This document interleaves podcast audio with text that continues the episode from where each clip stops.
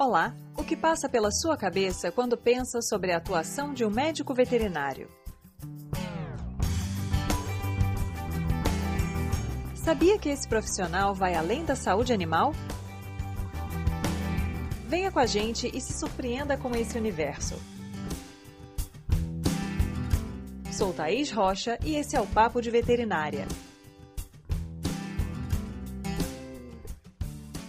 A avicultura, um dos grandes mercados da agroindústria brasileira, é a área sobre a qual vamos conversar hoje. O Papo de Veterinária é com Roberto Alexandre Yamawaki. Graduado em Medicina Veterinária pela Unesp de Botucatu, ele tem MBA em Gestão Empresarial pela Fundação Getúlio Vargas e atualmente é gerente de assistência técnica para a América do Sul da empresa Hubbard Breeders. Além de uma trajetória extremamente bem-sucedida dentro da indústria avícola nacional e internacional, ele ainda traz para nós uma série de informações interessantes sobre o perfil de trabalho que é visado para a atuação na indústria. Então, se você tem interesse nessa área, vem com a gente. Obrigado, Thaís. Novamente é um prazer estar participando junto contigo e de antemão já agradeço a, pelo convite de estar participando aqui. Roberto, quando você decidiu ser médico veterinário?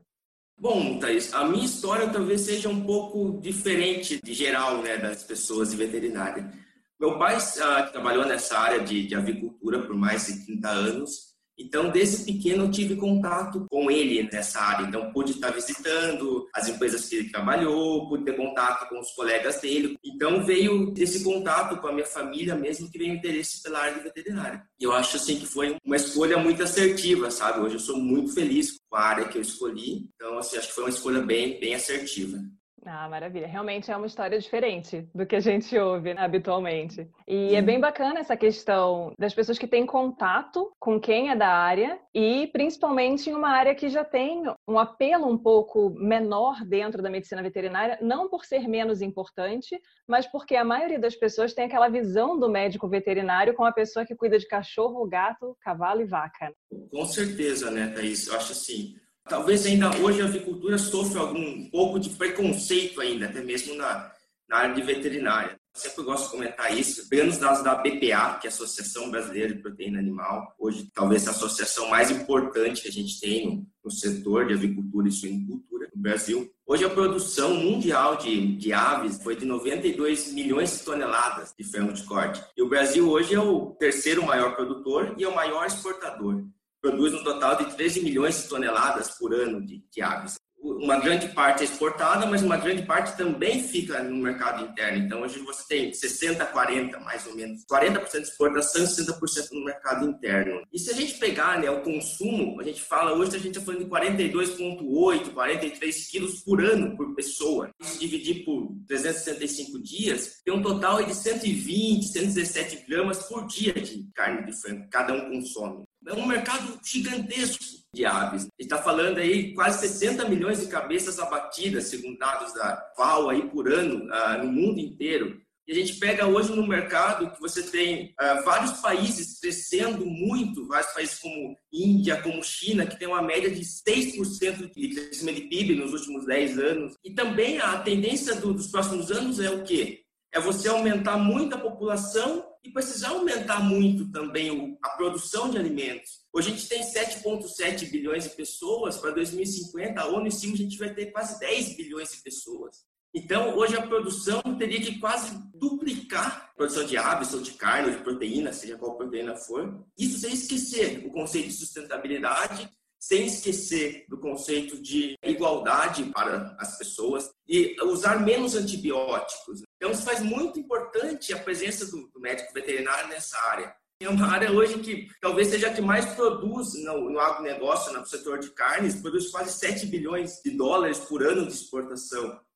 Isso sem contar o mercado interno. Então, é uma área que precisa cada vez mais de melhoria genética, desenvolvimento em vacinas, medicamentos, manejo, equipamento. Então, assim, é um mercado muito grande que ainda, infelizmente, é pouco explorado pelo médico veterinário e outras profissões do agronegócio acabam suprindo esse, esse market share que deveria estar para o veterinário, essa posição. Então, acho que talvez hoje ainda falta um direcionamento nas próprias faculdades para você estar indo nessa área. Hoje, por exemplo, eu sou formado na, na Unesp de Botucatu, na minha sala tinha 60 pessoas, sou a única pessoa que foi trabalhar nessa área. Digamos que 80% foi trabalhar com pequenos, 19,99% é, foi trabalhar com outros animais, entre eles equinos, bovinos e, e afins. E nessa parte de empresa, ou a parte de avicultura, um ou dois esse conhecimento do mercado é um mercado em expansão, é um mercado gigante, precisa de veterinário, ainda fica quem sabe do que a gente necessita. Sim. E é realmente interessante porque você tendo entrado na, na, universidade, tendo seu pai, uma pessoa que atua na área, já entrou com essa visão de que existe essa disponibilidade, existe essa área de atuação, e a gente realmente não tem essa orientação durante o curso, né? De alguém chegar para a gente e colocar de maneira clara todas as possibilidades de atuação. E pelo próprio comentário que você fez agora, não é só o veterinário que atua dentro da granja, existe todo um sistema de suporte para que essa produção funcione. Então, a questão de genética, de bem-estar, de nutrição, todas essa, essas áreas extremamente importantes e que as pessoas realmente, os alunos de maneira geral, não têm essa visão de que são possibilidades de áreas de trabalho. Então, às vezes, eu tive colegas da universidade, por exemplo, que entraram e eu já achava isso super diferente. Ah, não, eu quero trabalhar com genética. Na época que eu ingressei na, na universidade, era uma coisa bem, nossa, que diferente. E eu tenho plena convicção de que essa menina especificamente, que queria trabalhar com genética, não pensava em trabalhar com genética de frango. Talvez ela pensasse numa outra esfera. Então, realmente, acho que falta muito dentro do nosso curso deixar claro essas possibilidades de atuação, até porque dentro de outras áreas da veterinária, nós também temos essa discussão com relação a esse mercado aqui era exclusivo do médico veterinário, já não é mais. Esse aqui também já tem outros cursos que estão começando a atuar nessa área. Então a gente perde muito mercado por ficar muito fechado em poucas possibilidades de atuação. Com certeza. Eu considero que, algumas fases da vida profissional são extremamente, extremamente importantes. Uma das fases, né, a primeira fase é a escolha da profissão. Hoje, assim, é, infelizmente ou felizmente, eu não cheguei à conclusão ainda, a gente tem que tomar uma decisão muito cedo. Então, eu entrei na faculdade com 17 anos, com 15 para 16 eu tive que escolher a profissão eu tive essa sorte de conhecer e também a sorte de gostar, porque eu sinto que eu não estou trabalhando hoje quando eu faço a minha rotina. Mas uma parte importante é na escolha da profissão. Então, uma coisa que eu vejo muito, o perfil dos estudantes que vão fazer estágio, que estão nas, nas faculdades, porque, ah, enfim, eu ainda sou estudante, né? Eu acabei meu mestrado, mas continuo descendo doutorado, ministro algumas aulas também para a graduação. Então, continuo fazendo ainda esse contato com o meio acadêmico e vejo alguns perfis dos profissionais que entram nessa área, dos estudantes que entram nessa área. Primeira coisa a gente fala de, de veterinário, o que, é que vem à tona, né? Hoje, geralmente, é sexo feminino, as mulheres estão dominando o mundo, também estão dominando a parte de veterinária. É, e qual que é o perfil? É uma, hoje é um perfil de uma pessoa urbana, uma pessoa que mora em grandes centros, principalmente nas universidades de São Paulo, ou seja, São Paulo, Campinas, Ribeirão, alguma coisa assim. É uma pessoa que eu amo animais, eu vou mexer com animais porque eu não gosto de mexer com gente, é porque eu não gosto de fazer conta, é porque eu gosto de biologia, não gosto de matemática. Então, assim, infelizmente, tem que contar uma coisa para vocês. Hoje, a, parte mais importante, talvez, é duas partes importantes que não fogem de nenhuma profissão, é pessoas e contas. Independente de qual área você for, se você for trabalhar com pequenos ou com grandes animais, você vai ter que conversar com o dono, com o tutor dos animais, e conta a parte administrativa, você vai ter que cuidar do teu negócio, vai ter que fazer o teu plano de negócio, você vai ter que saber o valor das coisas que você comprou. Então, essas áreas são muito importantes. Segunda parte que eu acho muito importante também é durante a faculdade. Eu falo pela minha experiência. Eu já sabia a, a, a profissão que eu queria, mas em todas as minhas férias eu procurei fazer estágio em diferentes setores para decidir o que eu, que eu queria mesmo. Então, durante a faculdade, eu acho que é muito importante essa segunda parte, as pessoas também já desde o primeiro ano e se moldando. Não tem problema chegar lá no quarto ano, chegar depois de 10 anos de formado e mudar de profissão, mudar de área, independente. Porém, eu acho que quanto mais você conseguir projetar essa tua carreira para frente, melhor é. Isso é conversando com professores, conversando com profissionais do mercado também. Eu, por exemplo, fico contente quando recebo um e-mail de um aluno pedindo um estágio ou pedindo um conselho, uma ajuda. E o segundo ponto chave da carreira de uma pessoa é a questão de onde escolher fazer o estágio. Hoje, para uma pessoa entrar numa empresa ou entrar em qualquer lugar, a parte mais fácil é entrar como estagiário. Então, você também sair já direcionado no estágio que você quer. Procurar a empresa que você quer continuar, estudar bem ela. E quando está no estágio, se dedica. E talvez um terceiro ponto é depois de você começar no mercado de trabalho.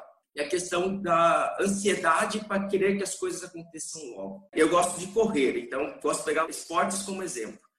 Ninguém vai correr uma maratona de um dia para o outro. Não precisa começar com 100 metros, 1 quilômetro, 5, 10 e assim por diante. Só que o mais importante quando você corre uma maratona é você se planejar. Como, qual vai ser o meu treinamento daqui a seis meses para estar correndo tantos quilômetros? E na carreira é a mesma coisa. As pessoas têm que, têm que entender que ninguém vai começar como diretor da empresa. Pode chegar a ser diretor, pode chegar a isso, pode chegar mas, assim, é as pessoas terem paciência para aprender, para se esforçar, para estudar, para conhecer e para se dedicar. Hoje as coisas acontecem mais rapidamente que no passado, mas ainda assim a gente tem alguns legais para estar subindo. Então, acho que esse é um ponto importante para o pessoal mais novo, né? Então, na escolha da profissão, na saída para o estágio e no início da profissão. É até um dos objetivos do canal, na realidade, ao montar essa série de entrevistas, de conversas com profissionais de áreas diferentes, é muito para mostrar também que essa trajetória ela é moldada passo a passo. Nada impede, como você comentou, que a pessoa mude de ideia, que a pessoa mude de área, mas a consistência a gente ainda tem poucas, poucos profissionais dentro do universo de médicos veterinários que existem. Mas assim, a gente percebe uma consistência nessas informações de que é interessante você experimentar várias áreas diferentes. Existe muito essa questão da gente se às vezes pautar na trajetória de uma outra pessoa e achar legal e achar bacana, o cara tá lá, topo de carreira, e não pensar em tudo que a pessoa abriu, abriu mão para chegar lá, tudo que a pessoa precisou passar, se ela eventualmente teve eh, modificações na trajetória dela. Ah, quando eu comecei eu não queria, eu não pensava que eu ia estar aqui, eu pensava que eu ia estar em outro lugar. Então, ter também essa flexibilidade até mental de que as coisas podem mudar, mas o ideal é que a gente realmente se planeje no longo prazo. Então, coloque pequenas metas, pequenos pontos ali que a gente vai alcançar, vai planejando pouco a pouco. Daqui a tanto tempo, o que eu vou estar fazendo, como você comentou? Para a pessoa também não ficar naquela expectativa irreal. Ah, eu vou me graduar, então, nossa, estudei muito, cinco anos integral, nossa, muito trabalho, então eu quero sair ganhando no mínimo 20 mil, porque tem que compensar aí. Não. né? Quantas uhum. pessoas saem da, da faculdade se formam ganhando um salário muito bom, às vezes até melhor do que isso? Se houver, são pouquíssimas, porque realmente a pessoa precisa ir no passo a passo. E essa progressão dentro de cada área de conhecimento é extremamente importante. Você precisa ter passado pelas etapas, ter vivenciado várias etapas, para você conseguir saber o que, que aquele trabalho de gestão lá em cima implica. O que, que você está administrando? Com o que, que você está lidando? O que, que os seus funcionários ou outras pessoas que trabalham ali em cargos que você gerencia, o que, que aquelas pessoas precisam fazer? Porque como é que você vai orientar, passar informações, exigir ou requerer resultados, se você não sabe o que a pessoa vai ter que passar, quanto tempo ela precisa para cumprir aquela meta, essa visão de que tudo é muito rápido e a gente quer os resultados muito rápidos e a gente se compara muito com pessoas, principalmente por rede social. Então, acho que todas essas questões elas são muito importantes. E esclarecer para o jovem exatamente isso. A vida é feita de etapas, é um passo de cada vez conforme vai passando o tempo, a gente vai se tornando mais consistente em alcançar resultados. E aí, Roberto, você entrou na universidade já pensando em trabalhar com avicultura, então, mas mesmo assim você passou por diversas outras áreas.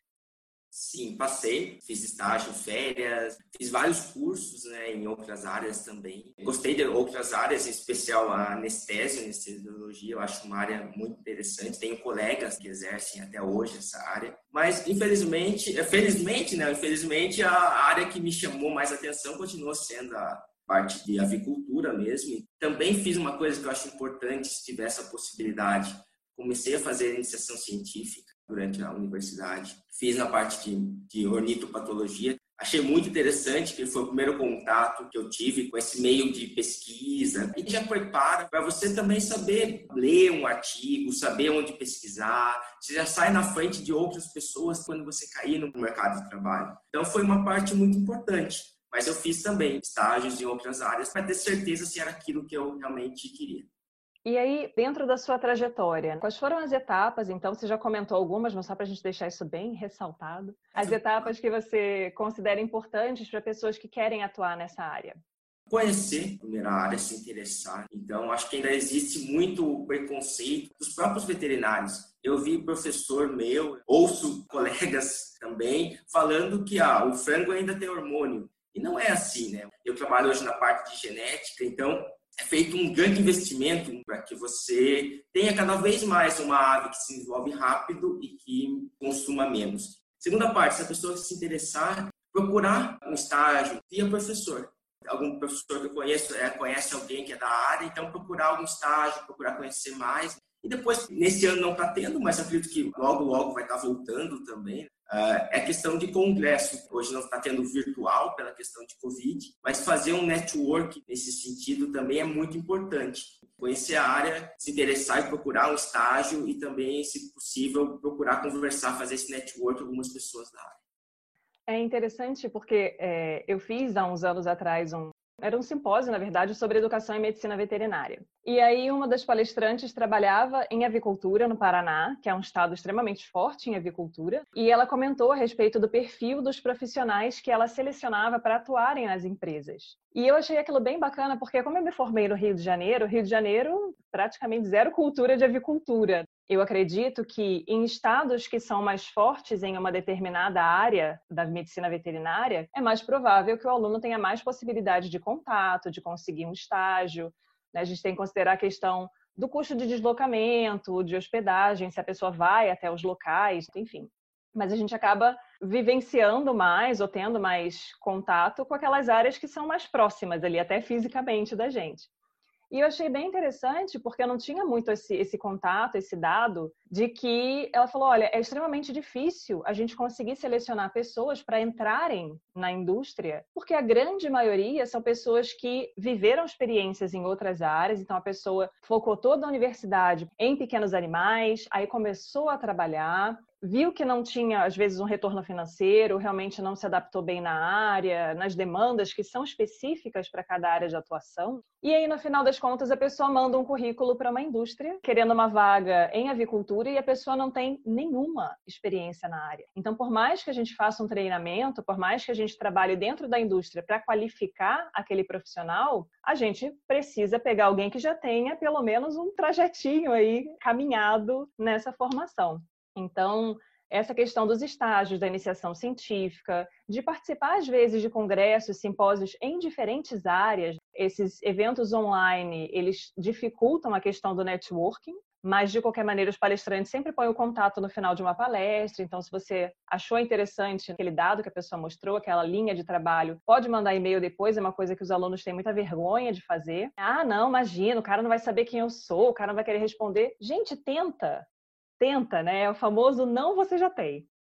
E aí, nesse sentido, a pandemia acabou contribuindo para que a gente tenha contato com pessoas, às vezes, de lugares muito distantes. Por exemplo, às vezes a inscrição em um simpósio, em um congresso é cara, tem o deslocamento, tem a hospedagem, e online a gente diminui aí todos esses fatores que complicam essa vivência em áreas diferentes. Muitos eventos, inclusive, estão sendo gratuitos ou um custo muito reduzido, então, é importante que os alunos estejam de olhos abertos para aproveitar, às vezes, um contato com áreas diferentes, até nessas situações. Exatamente para depois, daqui a uns anos, não resolver fazer uma guinada grande de carreira. Não, eu vou realmente focar aqui em uma área completamente diferente do que eu já atuei, com zero experiência, com zero ideia do que, que te espera dentro daquela indústria. Então, isso aí acaba sendo extremamente importante. E outra questão que é muito consistente entre todo mundo que a gente conversa networking, a relação interpessoal. Você está aberto a aprender de pessoas diferentes e a abordar pessoas que fazem coisas que te interessam para você ter esse contato. porque é uma coisa que realmente o palestrante internacional, mega maravilhoso, super premiado, o cara não vai mandar um e-mail para você perguntando como é que tá seu dia. Você que tem que abordar a pessoa que faz uma coisa que te interessa.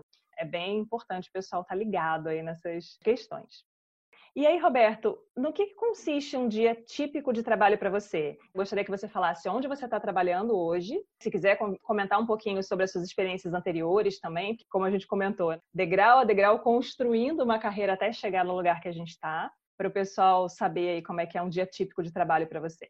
Bom, falando um pouquinho então da, da minha carreira, aproveito também falando um pouquinho da rotina em cada parte que eu passei faz oito anos que eu, que eu me formei, né? Eu fiz estágio, então eu tive esse, esse privilégio da universidade que eu me formei ter quase um ano de estágio.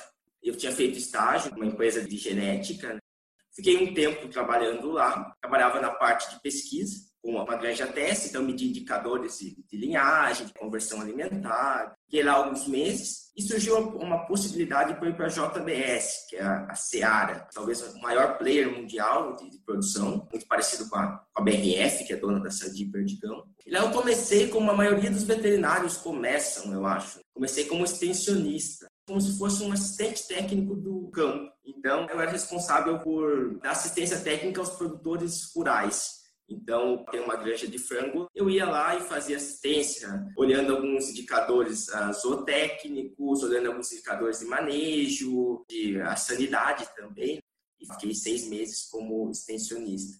Então, tinha uma região que a gente fala, que é uma área onde tem 20, 25 produtores, e nisso você vai, no seu dia a dia, você pega teu carro e vai de uma granja a outra, vendo como que tá, pegando, coletando informação, passando informação, conversando com as pessoas. Na verdade, esse trabalho não exige um curso de veterinário, ele pode ser feito por um técnico agropecuário, por um zootecnista, um agrônomo, ou por qualquer área afim. Mas foi muito importante para mim por ter um contato com o produtor rural, porque quando você sai da faculdade, você tem aquele contato só com a faculdade, que é uma coisa completamente diferente.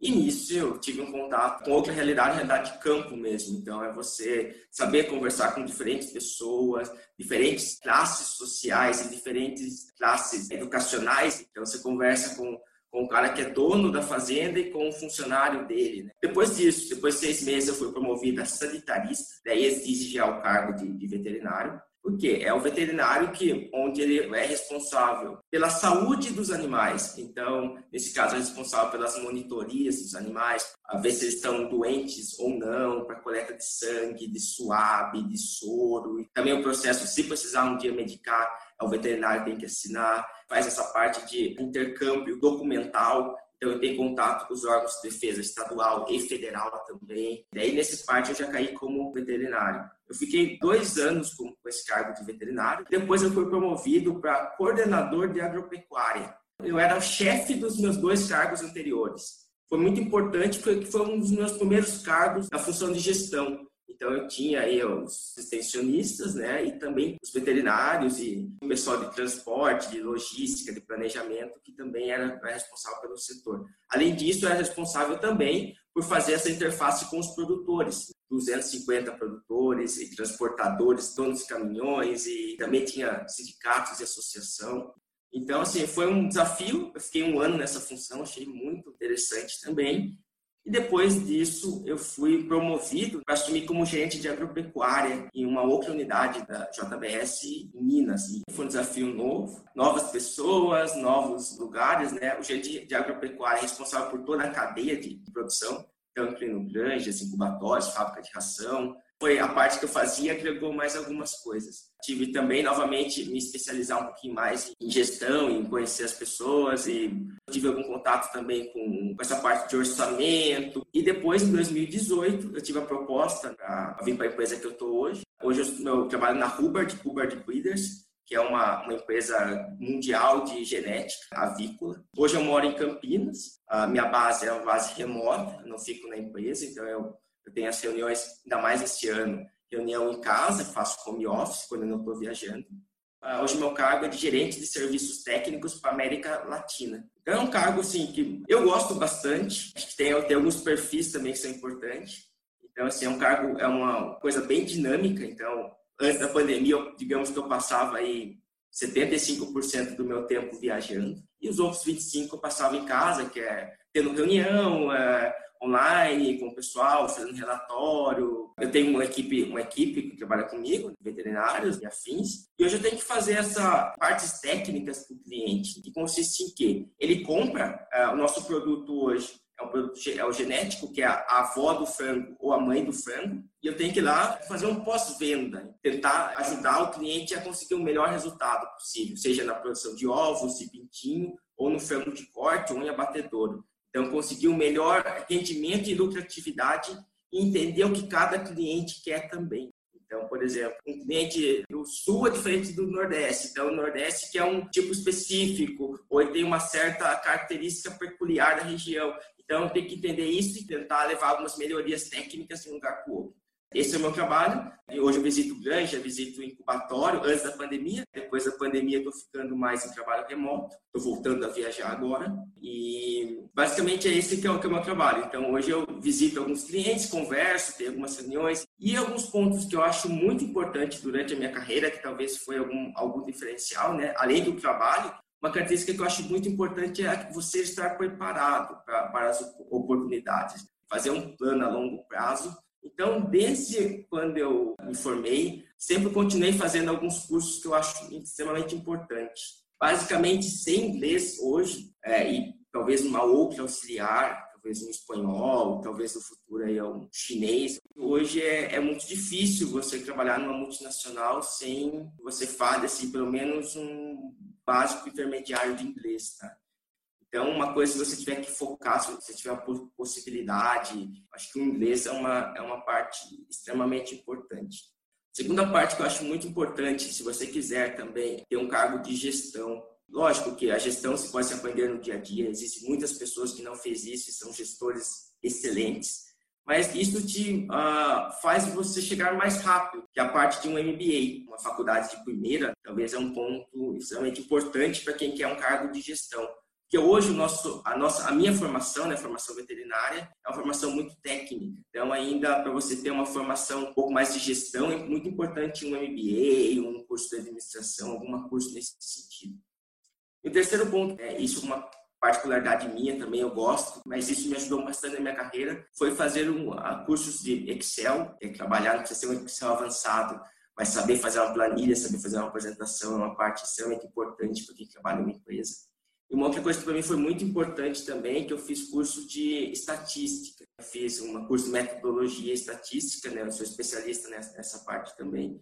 É que uma parte muito importante é você ter informação, fatos e dados para que você possa explicar para os teus é, colaboradores, para os teus pais, para o teu chefe e também para os teus clientes. Por isso que eu volto a falar, não pode existir um veterinário que não gosta de gente de número, é muito difícil. Em algum momento ele vai se deparar com gente em número.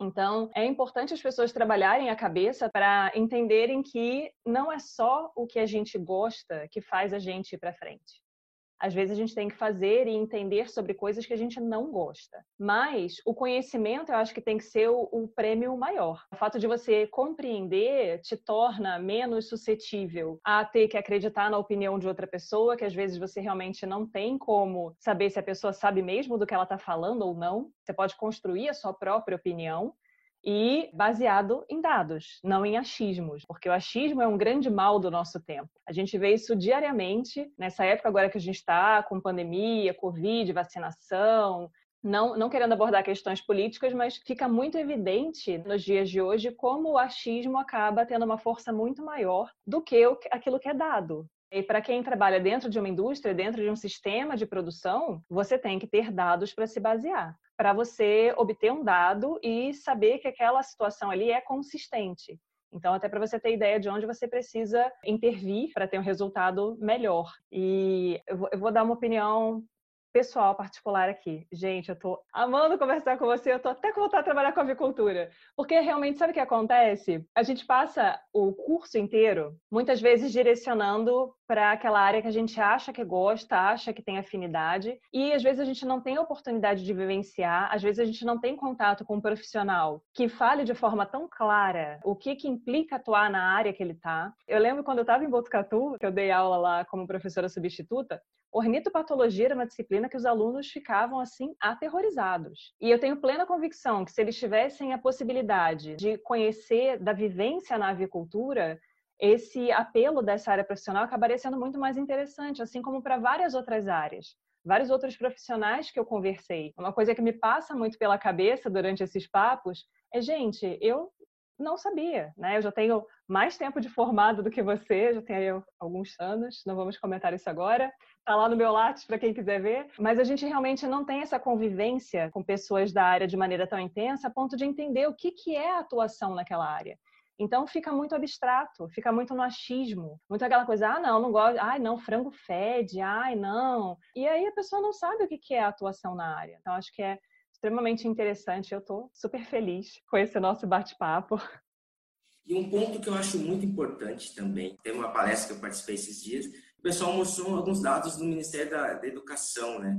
Hoje, por ano, você tem quase 11 mil veterinários se formando no Brasil. E eu tive, depois eu fui numa outra palestra no México e o pessoal mostrou é 30% disso. Então, assim, hoje no Brasil você tem uma quantidade muito grande de veterinários se formando, mas ao mesmo tempo você tem muitas áreas diferentes, muitas áreas de atuação. Talvez a nossa profissão hoje é uma profissão muito uh, sortuda nesse sentido. Você tem desde áreas pouco conhecidas, pode trabalhar com avicultura, como eu falei, uma pessoa foi da minha sala que fui eu, suíno que também é muito poucas pessoas, peixe é muito poucas, inspeção sanitária é muito poucas, e também com a parte de clínica. Ou até hoje tem a parte de medicina legal, que o pessoal trabalha, estava vendo esses dias, tem uma pessoa da minha sala também que trabalha com isso, ajudando os advogados, o pessoal a, a fazer toda essa parte jurídica. Então, que profissão te permite você trabalhar em indústria, te permite trabalhar no governo, em inspeção sanitária, em várias áreas e também na parte jurídica.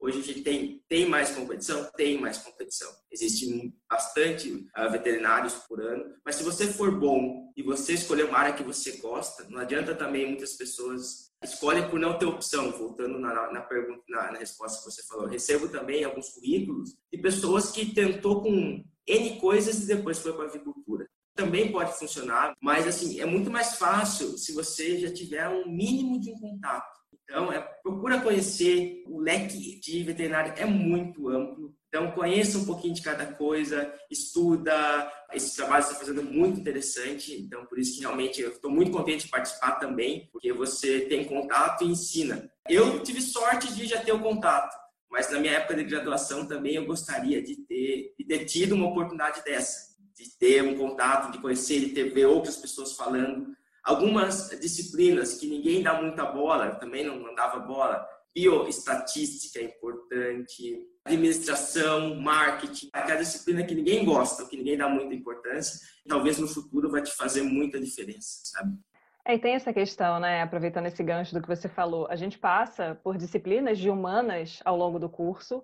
O currículo mudou muito desde que eu me formei até agora, em várias universidades diferentes. Mas eu tinha introdução à sociologia das sociedades agrárias, extensão rural, filosofia. E quando você entra muito jovem na universidade, você entra já com aquela cabeça: não, eu quero ser veterinário, para que essa disciplina aqui? Injeção de linguiça. Ah, mas a matéria de humanas também é fácil. Filosofia é fácil. Vai lá rapidinho, faz a prova e passa. É, falta um pouco também dessa maturidade de compreender onde isso se encaixa e qual é a importância dessas disciplinas na sua formação como um todo. Porque eu já comentei isso em outros papos.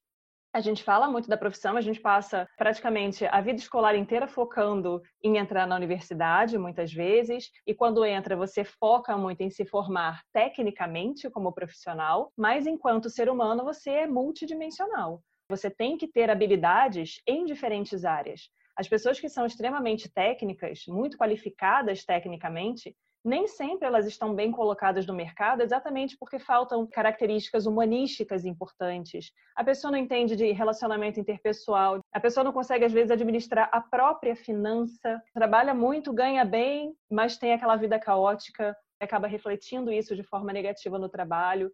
E eu acho que esse também é um papel que seria da universidade. A gente tem a possibilidade do aluno correr atrás dessa informação por fora, mas quando a disciplina é apresentada no curso, já deveria ter esse gancho tipo, gente, olha só, é por isso que é importante fazer essa disciplina. E é uma coisa que não acontece porque a carga horária é apertada, o tempo é curto, então acaba sendo bem complicado isso aí. É até um, um veículo interessante para a gente ressaltar para o aluno que existe importância em tudo que compõe o currículo e em muitas coisas que estão fora do currículo também. E aí, Roberto? Então, você já comentou com a gente como foi a sua carreira.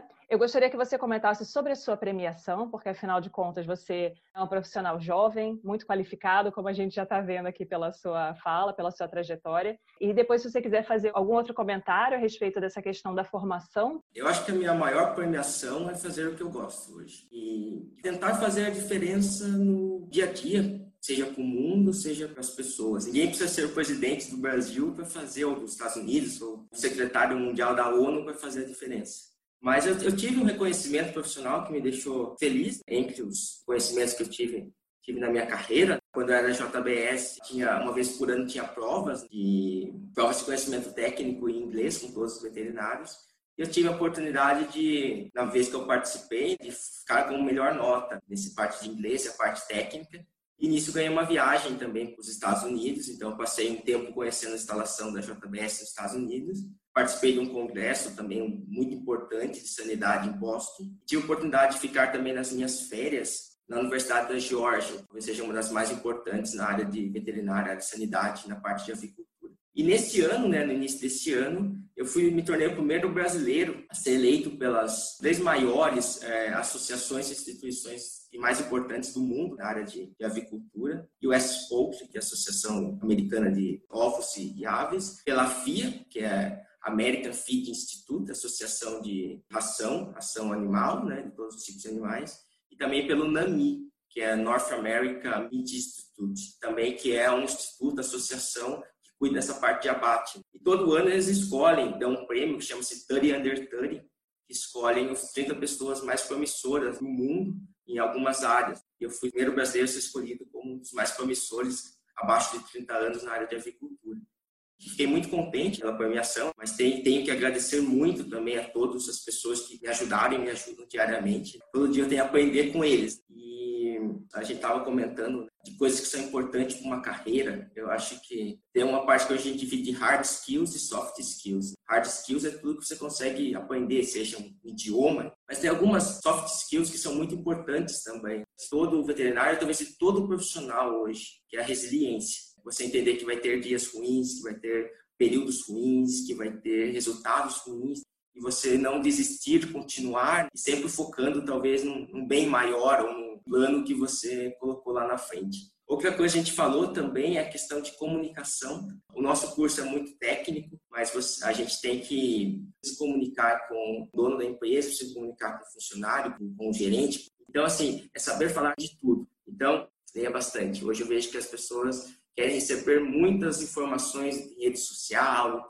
é importante? É, mas é muito importante também a pessoa ter o conhecimento de leitura, se informe, leia jornais, uh, leia artigos, saiba onde você quer chegar, saiba o que você quer fazer. Tem uma, um ditado clássico lá que fala da, da Alice no País das Maravilhas, que a Alice pergunta para o coelho qual que é o caminho correto. Ele pergunta para onde você quer ir e ela fala que não sabe. Então, qualquer caminho dá certo. A carreira é assim mesmo se você não sabe para onde quer ir, se não sabe o que você quer conquistar, qualquer caminho é o certo. Então, saiba, independente depois que você mude no meio do caminho, não tem problema, mas saiba aonde você quer ir.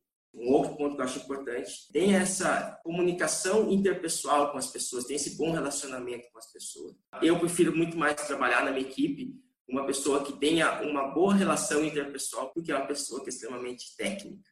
Só reforçando um comentário aqui. Eu tenho assistido várias palestras, feito cursos de comunicação interpessoal, porque eu acho que é uma característica importante.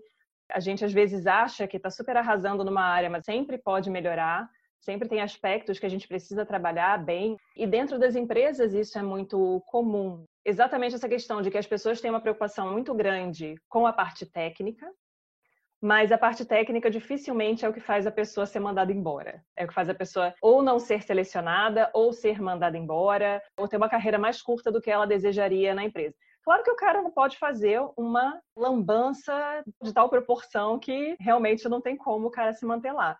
Mas, de maneira geral, existe muito essa questão. As pessoas se preocupam com o técnico e pouco com o interpessoal. E, às vezes, a pessoa que é difícil de lidar, que dificulta a dinâmica de todo o grupo, ela vai ser a primeira a estar tá na linha ali de dispensa e ver o próximo.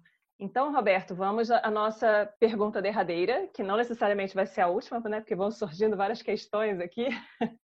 Mas também para não tomar muito do seu tempo, do que, que você abriu mão de maneira temporária ou permanente para ter sucesso na sua carreira? Eu acho que a vida é feita de trade-offs. Então, cabe a cada um escolher o que é melhor para você ou para naquele momento ou em definitivo. Né? Você nunca vai ter tudo e nisso você precisa ter uma avaliação bem analítica nesse sentido. Eu gosto de fazer quando para tomada de decisão, seja para troca de, de emprego, seja para qualquer coisa, então, eu faço a minha árvore de tomar decisões, pondero cada ponto que é importante naquele período, e depois no final tem um número lá, transformo isso em número que eu gosto para tomar a decisão. Mas desde o começo, eu acho que uma parte extremamente importante para todo profissional, uma característica, chama-se disponibilidade e flexibilidade.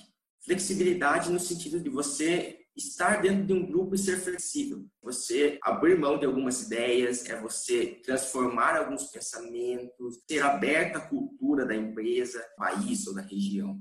E a outra coisa é estar onde a empresa chamar. E quando a empresa chamar, que sentido? Disponibilidade para você. Hoje eu moro num lugar que eu gosto, a minha namorada mora comigo, a gente tem uma vida legal. Eu morava também em lugares muito legais, mas morava longe da minha família. Então, essa disponibilidade é uma coisa importante, é você estar onde a empresa ou o emprego te chamar. Eu vejo muitas pessoas que ah, eu quero trabalhar com boi, muito legal, mas a gente tem que saber que o emprego que vai estar disponível onde? No centro-oeste, subindo para o norte.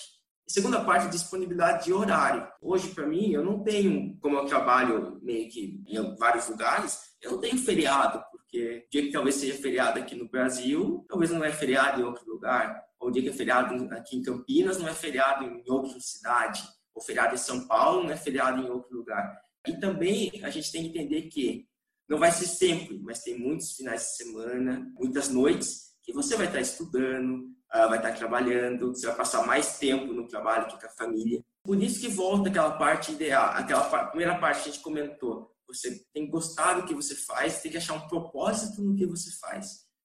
Hoje eu, eu estudo, eu trabalho porque eu gosto. Não é nada assim que eu falo, ó, oh, é, mais um dia que eu vou ter que trabalhar, ou mais um dia que eu vou ter, eu acordo assim, não, eu acordo, ó, que legal, é um dia a mais que eu vou poder trabalhar, que eu vou poder fazer o que eu gosto. Hoje eu ainda faço vários idiomas, continuo fazendo meus outros cursos também, hoje comecei o doutorado. Então, assim, toda essa parte vai final de semana, vai feriado, tento dosar, tem, daí vai uma segunda parte que eu acho extremamente importante. É você saber balancear. Eu já não sou, eu no início da minha carreira não soube balancear isso com família, com saúde. Hoje eu tenho um pouco mais de maturidade para saber fazer balancear isso. Então eu tenho o meu horário que eu tiro fazer meu exercício, eu tenho meu horário que eu tiro para ficar com a minha família, ficar com meus cachorros. Porém não deixo nada de, de entregar o que eu me propus a entregar. Parte que eu acho importante também que é a questão financeira. Então, por exemplo, eu desde o meu primeiro salário, eu tenho isso comigo, eu separava 20 a 30% do meu salário, independente se fosse X, 10X ou 20X do meu salário, eu separava para investir em coisas que eu sabia que fazia parte da, da minha carreira. Então, investir em idioma, em estudo, investir em qualquer coisa. E isso você deixava de deixava de ir numa festa porque eu não tinha dinheiro, porque eu tinha que pagar o meu o meu curso de MBA, deixava de comprar uma roupa que eu queria porque eu tinha que pagar meu inglês. Então, assim, não estou falando que todo mundo precisa assim, mas pelo menos uma parte eu acho que tem que ser investida em estudo. Em estudo bom, estudo qualificado. Não adianta também eu fazer N cursos, sendo que nada disso eu vou usar. Então, pesquisa antes, escolhe lugares bons, com pessoas boas e corre atrás. A maioria das coisas, acho quase tudo, não vem sem esforço, sem suor. Trabalhe bastante que você vai colher um resultado. Ah, e uma outra coisa que eu faço também até hoje, que eu acho interessante, eu pego as minhas férias, né? normalmente tenho 20 dias de férias, eu pego para conhecer outras áreas da empresa, laboratório, um outro país, alguma coisa no próprio trabalho. Se você tiver qualquer possibilidade, férias, finais de semana, feriados, tenta conhecer outras coisas que conhecendo mais coisas você tem mais possibilidades de entender o que você gosta, entender como fazer uma coisa, se você depois, igual você falou, se um dia você for gestor disso. Maravilhoso. Estou assim emocionada. porque é muito bacana isso. Né? Como eu já, já ressaltei em vários momentos aqui, em outros papos, inclusive, a ideia não é passar um manual de orientação. Se você quer trabalhar em avicultura, siga esses passos aqui. A ideia não é essa, mas eu acho que quando a gente tem um contato com pessoas, a gente ouve histórias, a gente entende como as pessoas constroem o seu caminho, fica muito mais fácil a gente enxergar possibilidades que às vezes eram totalmente inexistentes para gente. Então, acho que é bem bacana isso aí. É, queria aproveitar, diante da área que você trabalha, que você comentasse ligeiramente as questões relacionadas a lendas da avicultura, essas informações totalmente erradas que a gente ouve o tempo todo. Você até chegou a comentar um pouco isso no início. E a questão do bem-estar animal também, que eu acho que é bem importante, as pessoas saberem que a indústria tem essa preocupação, que isso está sendo avaliado, isso está sendo implementado, mas que não dá para partir de um extremo para o outro. Toda adequação, toda modificação, ela vem em etapas. Então, gostaria que você comentasse um pouquinho sobre isso. Eu acho que o maior, maior mito que tem na avicultura hoje é a questão de hormônio. Então, ainda ocorre muito disso, mas isso é um mito, é um mito né? não é uma coisa real. Principalmente, porque eu falei, a avicultura talvez seja hoje o processo mais tecnificado de todas as profissões. Né? Então, você tem hoje o melhoramento genético, bilhões de, de, dólares são investidos anualmente. Então, você tem as linhas puras que ficam em Estados Unidos, Europa ou Ásia, e nisso, essas linhas puras, você tem a seleção dos melhores indivíduos de cada família, ah, seja esse indivíduo por meio zootécnico, hoje tem meio genômico também que faz isso, tomografias também. Então, você escolhe as melhores aves que têm o melhor rendimento de peito, tem a melhor conversão alimentar, e isso vai cascateando para chegar até o frango que a gente come. Então, esse é um melhoramento genético que toma tempo e dinheiro, mas foi o que possibilitou a Avia ter esse tão grande ganho de peso rápido. Então, hoje, a gente pegar alguns dados, há 40 anos atrás, o frango demorava, com 42 dias, ele tinha um quilo e meio. Hoje, com 42, ele tem mais de 3 quilos. Então, quase dobrou o ganho de peso e melhorou muito a conversão alimentar. Junto isso com outros fatores, uma sanidade boa, uma nutrição boa. Então, tudo isso fez uma ave evoluir muito. Então, daí volta aquele, aquele outro, segundo mito, que é a questão de instalação. Então, o pessoal ainda tem aquela ideia que aquele frango caipira que fica lá no quintal é um frango saudável. Eu não sei se eu considero assim, sabe? Porque esse frango caipira é um frango que fica sem é, vacina, sem cuidado veterinário. Já o frango que fica, o frango de corte, ele tem uma instalação adequada, uma genética adequada, um veterinário que passa toda semana lá para olhar essa ave. Um outro nicho que está saindo bastante é o nicho de aves premiums, né, que a gente fala. Então, a empresa que eu trabalho, a Hubbard, também tem uma linha assim, é líder global nesse sentido. É um nicho que está crescendo bastante na Europa. São aves também de crescimento lento. Então, é uma ave que fica com acesso à pastagem, cresce mais lentamente, fica ao ar livre. Então, assim, é um nicho muito importante também com bem-estar animal. É que hoje em dia a gente tem várias leis sendo implementadas nos Estados Unidos, em Europa, é, Chicken Tomorrow, Better Chicken, Gap, entre outros, que falam uma quantidade adequada de é, quantas aves por metro, qual tem que ser a, a ração. Então, isso é uma, é uma parte muito importante que hoje o mundo inteiro busca é, bem-estar e rastreabilidade. Nenhuma empresa, nenhum player global hoje, nenhuma empresa importante consegue sobreviver sem bem-estar animal hoje em dia. E uma outra coisa também é que os mercados estão se direcionando para que você tenha aves uh, com menos antibiótico possível. Não antibiótico, mas de promotor de crescimento. Então, hoje as aves cada vez vão usar menos promotor de crescimento. Então, eu acho que a avicultura como mercado global e Brasil talvez seja onde o benchmark de mercado, de manejo, de conhecimento técnico, de tudo, uh, junto com os Estados Unidos e Europa. Né? A Ásia também tem evoluído bastante nesse sentido, de melhor ambiência, melhor genética, melhor tudo. Então, na, não é por, por conta que a gente tem 92 milhões de toneladas produzidas por ano, o segundo maior, acho que vai passar suínos logo, logo, uma conversão de quase, quase um para um, daqui a uns anos vai ser quase um para um, e com um custo baixíssimo. Então, é porque realmente tem muita tecnologia, muita informação, muitos dados, e assim toma-se as melhores decisões. Roberto, muitíssimo obrigada por esse papo. Por que eu não quis trabalhar com avicultura, gente? Por que eu não tive essa informação antes da minha vida? Eu acho que vai enriquecer bastante, vai ser muito bom para quem tem curiosidade, para quem não tem realmente esse contato com profissionais que atuam na área. Na verdade, eu tive um pouco esse intuito de, nessa primeira temporada, chamar profissionais, entre aspas, mais de campo, porque às vezes o aluno tem muito aquela visão de que o professor não entende o que acontece no mercado, o professor não tem essa vivência.